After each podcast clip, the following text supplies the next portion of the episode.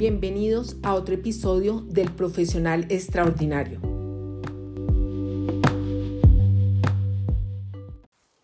Bienvenidos hoy a otro consejo de Tollbox. Hoy con el tema hacerse notar en el trabajo, encontrar ese reconocimiento en el trabajo que nos hace falta.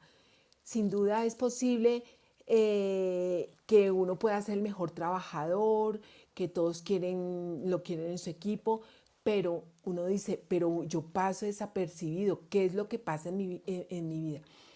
Entonces hay algunos aspectos de que hoy les quiero dar unos consejos muy rápidos de cómo llamar la atención en el trabajo.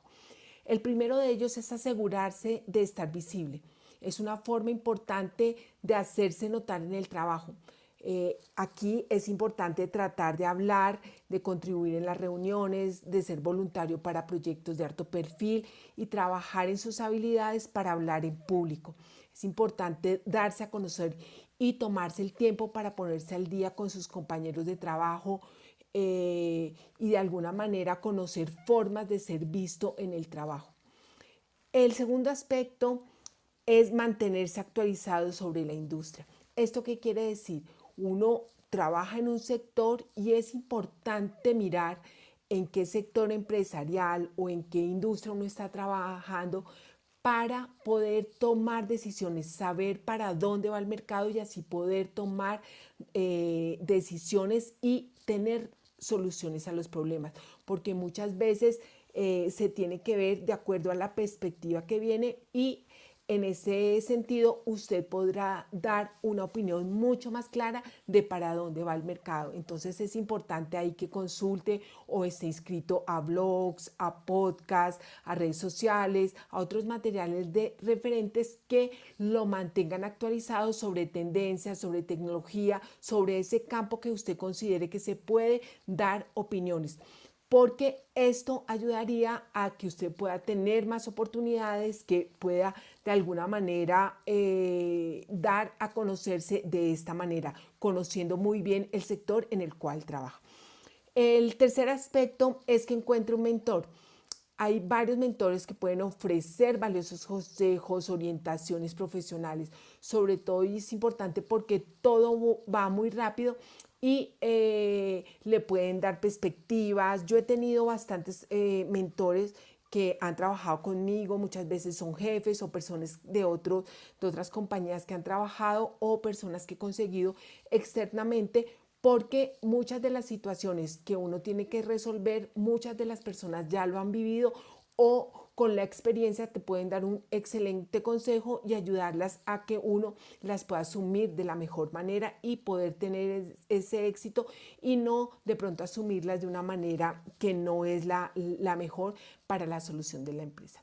El cuarto aspecto es que participe en causas benéficas de la organización. Siempre hay voluntariados, actividades, eh, aspectos deportivos hay que participar y tener esa interacción con las otras personas para de, la compañía, porque muchas veces nos concentramos solo en el espacio que nosotros trabajamos y es importante darnos a conocer por otras actividades que nosotros eh, realicemos, ya sea eh, como jugadores de fútbol o de pronto mm, algún sitio que la, que la empresa tenga que vaya a hacer una obra, algo, algo que uno pueda dar de voluntariado y de esa manera también ahí se pueden ir construyendo redes que interactúe uno con otras personas de la compañía y esto es una red que de alguna manera te van a reconocer ya el que juega fútbol, el que va al voluntariado y ayuda a mejorar el perfil dentro de la organización o la empresa que pueda uno estar trabajando.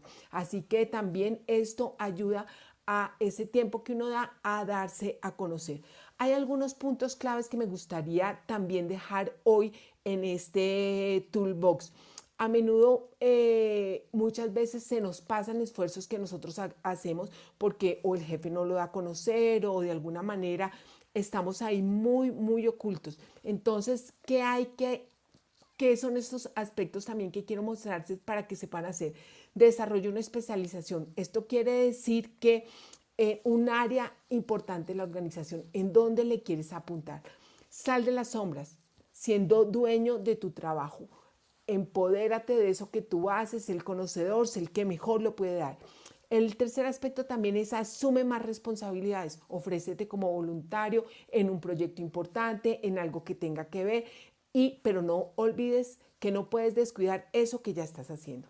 El cuarto aspecto es realiza un seguimiento de tus logros. ¿Y esto por qué? Porque uno muchas veces no los está sistematizando, no los tiene en cuenta y cuando le van a hacer una evaluación uno no sabe ni qué ha hecho y tampoco lo puede dar si quiere uno cambiar de trabajo o este tipo de aspectos porque son pequeñas victorias que uno las va consiguiendo en, en el trabajo. Esto fue todo lo de hoy. Muchas gracias por escucharme.